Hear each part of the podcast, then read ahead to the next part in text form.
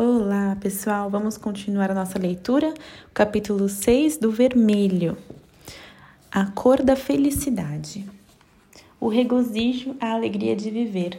Vermelho 22%, amarelo 20%, laranja 15% e verde 13%. A felicidade. Ouro 22%, vermelho 15%, verde 15% e amarelo 13%. Ouro, vermelho, verde. Isso significa dinheiro, amor, saúde. Isso é felicidade. Apesar de o ouro ser menos pensado como cor e sim como metal nobre, de tal forma que o vermelho passa a ser a cor principal da felicidade. A ideia de uma cor da felicidade na China é especialmente popular. Em virtude de se festejarem os acontecimentos felizes com frequência em restaurantes, os restaurantes chineses são, em sua maioria, decorados em vermelho na festa chinesa do Ano Novo, que coincide com o nosso Natal, pregam-se cartazes vermelhos, onde se leem votos de felicidade para o novo ano, escritos em letras douradas. As crianças ganham de presente envelopes vermelhos recheados de dinheiro. Os presentes de Ano Novo preferidos são os ovos, que são oferecidos como nossos ovos de Páscoa, como símbolo do recomeço. Os ovos do Ano Novo são sempre vermelhos. Nos países do Ocidente, São Nicolau reparte os presentes pequenos e Papai Noel os grandes. Ambos vestem vermelho. São Nicolau ou Santa Claus também se veste de vermelho, porque o santo histórico era o bispo Nicolau de Mira, que viveu por volta dos anos 300 e 350. E naquele tempo não era o violeta a cor dos bispos, e sim o vermelho. Em virtude de o vermelho ser a cor da alegria, as crianças chinesas vestem principalmente essa cor. No romance de Pearl Book, Vento Leste, Vento Oeste, uma chinesa visita uma mãe americana e descreve, perplexa, como são as roupas das crianças americanas. A mãe mostrou também as roupas das crianças.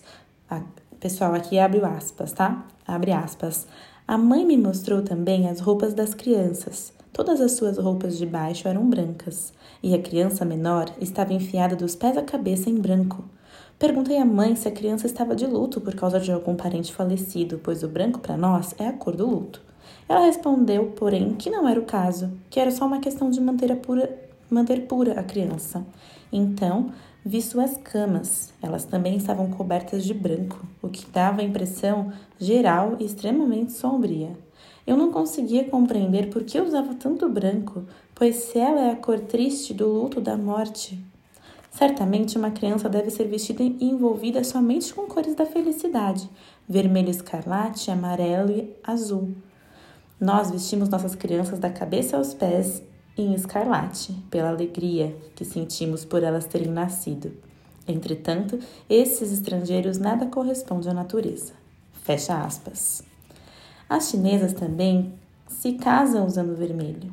O ideograma chinês para vermelho contém também o signo de seda, pois são exclusivamente as roupas de festas que são vermelhas. As indianas também trajam vermelho em suas bodas. O vermelho é a cor sagrada de Lakshmi, a deusa indiana da beleza e da riqueza.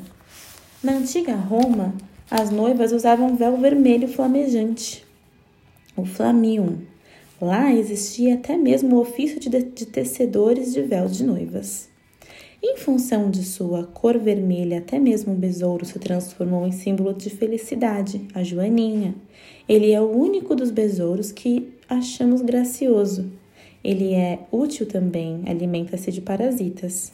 Por isso, coube a esse escaravelho vermelho a honra de carregar o nome de, de Maria, em alemão, Marienkäfer, ou escaravelho de Maria. E quando alguém pinta um dia no calendário de vermelho, significa que é um dia de sorte. Vamos para o capítulo 7. Corais e touquinhas vermelhas contra o mal olhado. O vermelho supostamente protege também do mal olhado os, dos demônios e dos invejosos. Os recém-nascidos que ainda não tivessem sido batizados acreditava-se que, se estivessem especialmente ameaçados pelo mal olhado, o que não é de se admirar pela taxa de mortalidade de recém-nascidos e de parturientes que existia naquela época. Sempre que nas pinturas da Idade Média está representada uma cena de parto caseiro, sua maioria, nascimento de santos, a cama está forrada com uma coberta vermelha. Havendo em geral também um dossel e cortinas dessa mesma cor. Desse modo, a cama em que acontecia o parto ficava protegida contra todo tipo de mal olhado. Figura 37. Só para lembrar, as figuras estão lá no meu Instagram. Eu vou tirar foto aqui do livro e vou deixar lá nos destaques na leitura do livro.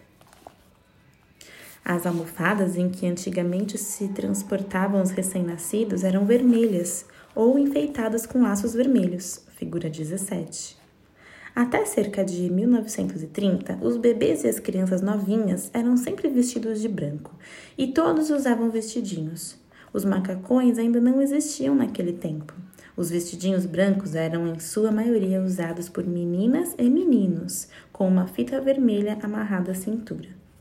Nos quatro antigos em que aparecem crianças, nos quadros antigos em que aparecem crianças, frequentemente elas estão usando um cinturão rubro, onde pende um coral vermelho semelhante a um grande dente. Esses amuletos eram usados também como chupetas. Ainda hoje, de bom grado, são esculpidos amuletos de coral vermelho.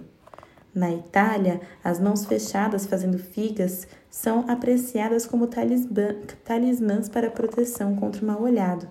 Nos locais de peregrinação ainda se vêem rãs de cera vermelha. São rãs parturientes. Como antigamente o útero das grávidas era comparado a uma rã, as pessoas, através dessas rãs vermelhas de cera, auspiciavam um bom parto. E as grávidas na Alemanha costumavam colocar diante de santuários sagrados um Festschenkindl, feito em cera. Festschenkindl é como eram chamados os recém-nascidos, que costumavam ser enfaixados. Festchen é um antigo termo para Kästchen, prensar, espremer. E Chapeuzinho Vermelho usava o chapéu vermelho como proteção mágica para se proteger do lobo mau. Vamos para o capítulo 8, próximo e sonoro. A proximidade: vermelho 28%, laranja 12%, amarelo 12%, verde 10%. O sonoro: vermelho 28%, amarelo 25%, laranja 23%, preto 12%. A extroversão: vermelho 27%, laranja 19%, amarelo 19%, ouro 10%, violeta 8%. Assim como o calor, tudo que é barulhento só sugere a cor vermelha de perto. E, em termos visuais, o vermelho sempre se projeta, só existem alguns poucos quadros em que o vermelho foi empregado como cor de fundo e são quadros sem efeito de profundidade. Quando observamos os pedestres no espaço aberto, os que estiverem vestidos de vermelho irão dar a impressão de estarem mais próximos do que os que, os que vestem verde ou azul. Embora estejam à mesma distância, o vermelho é de modo geral a cor dos extrovertidos. O vermelho não tem como ficar em segundo plano. Nesse contexto, o polo oposto ao vermelho é sempre o azul. O azul é o frio, o silencioso, o distante. O azul é o imaterial. O vermelho na simbologia antiga é a cor da matéria, porque ele parece tão palpavelmente próximo. O simbolismo, por extensão de sentido, continua vivo. A cantora Madonna, em seu videoclipe Material Girl, trata-se de uma mulher que se interessa muito por coisas materiais, como joias e dinheiro, veste naturalmente um luminoso vestido vermelho. Nenhuma outra cor é tão materialista. O vermelho e o azul, em termos psicológicos, são cores contrárias. Os quadros de cores mostram esses contrastes do vermelho e do azul, em todas as suas variações. Primeiro encarte de imagens a partir da página 48. Vamos agora ao capítulo 9, a cor dos nobres e dos ricos. A cor de um casaco, de um vestido, de um terno, antigamente não se constituía numa questão de gosto. Era antes um símbolo de status que demonstrava a todos quem era quem. Até a época da Revolução Francesa existiam por toda parte códigos de vestimenta que determinavam quem deveria usar o que. Existiam cores condizentes, tecidos condizentes e peças de vestuários condizentes. Os códigos de vestimenta diferenciavam cores, tecidos e peças de vestuário para a alta e baixa nobreza. O alto e o baixo clero, os burgueses ricos os burgueses pobres, os fazendeiros ricos e os fazendeiros pobres, os servos e os escravos, as viúvas e os órfãos, sem posses, até para os mendigos. Ninguém deveria usar roupas que fossem mais luxuosas a que o prestígio de sua condição fazia jus. Quem não se, trata, se trajasse de maneira adequada poderia até ser preso e levado pela polícia. Quanto mais tecido fosse necessário para uma peça de vestimenta, maior nobreza havia nela. Os tecidos custavam tão caro que andar envolvido em lençóis é até hoje sinônimo de ser rico.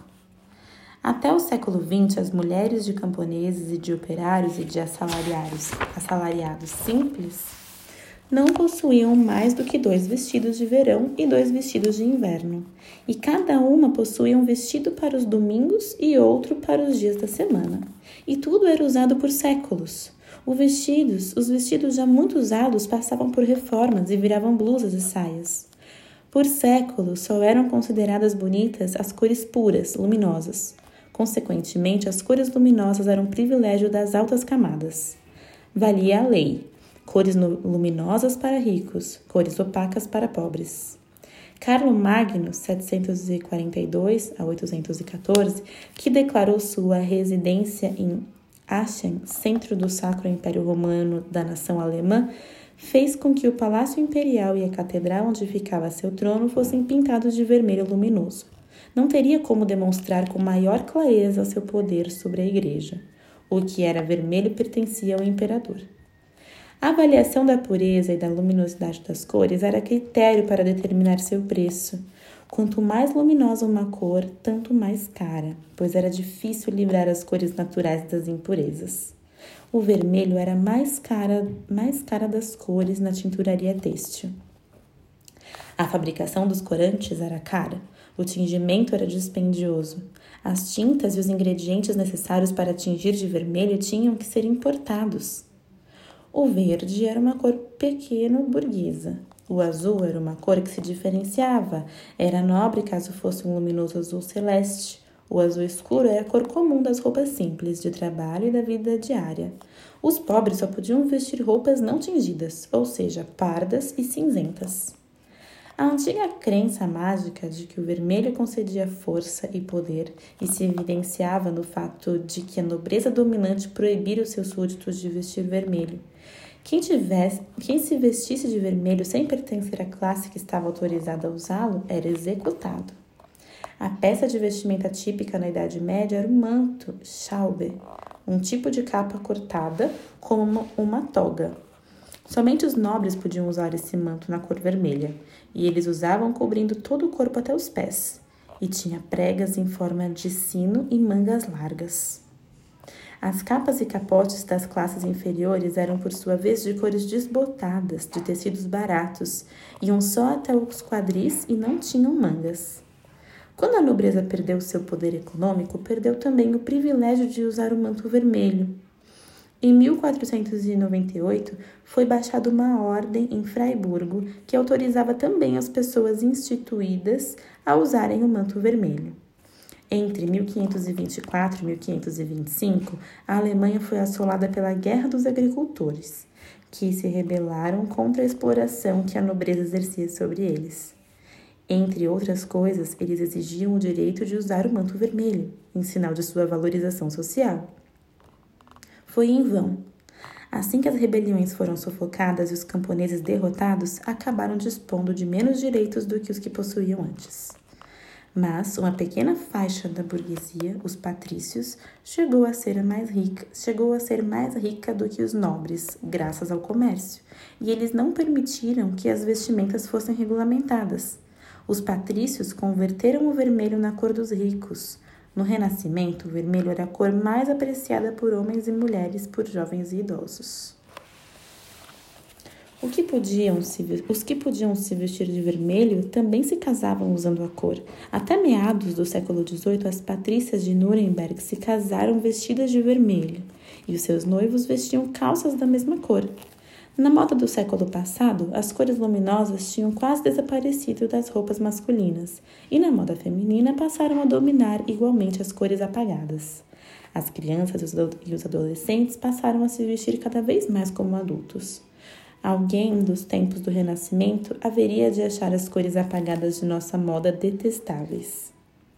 O que restou do vermelho da nobreza, ainda hoje por ocasião de uma ópera, de um teatro, chegada ao hotel, desenrola-se o tapete vermelho para suas altezas reais.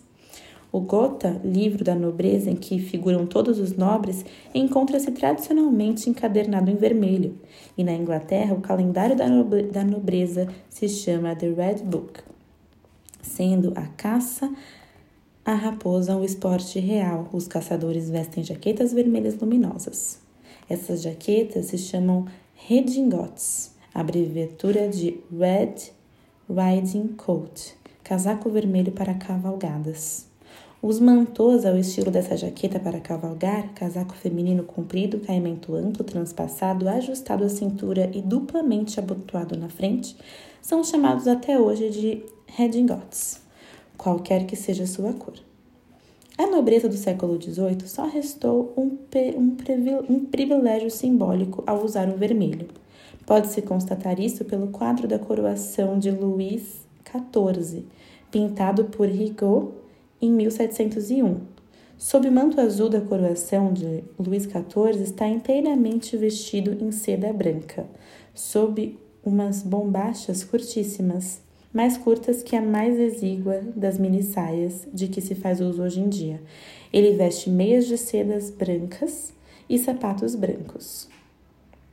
Apenas um detalhe é vermelho: os saltos de seus sapatos, figura 10. Apenas os nobres estavam autorizados a usar sapatos de saltos vermelhos. Muito bem, pessoal, vamos encerrar por aqui e eu vou colocar as imagens das figuras citadas agora lá no Instagram, tá bom? Boa tarde para vocês.